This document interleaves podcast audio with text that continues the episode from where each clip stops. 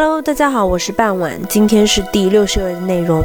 齐灭冀之战，齐灭冀之战发生于公元前六九三年，齐国攻灭冀国的一场战争，成为齐国的附庸。公元前六九三年，齐国军队驱走冀国的平、晋、吴三邑居民，占有三邑土地。公元前六九一年秋天，冀国分裂，冀侯之地。季季以季国的拥弟投降齐国，成为齐国的附庸。同年，鲁庄公试图和郑君子婴商量保全季国，郑君以国内不安定为由，谢绝了鲁国。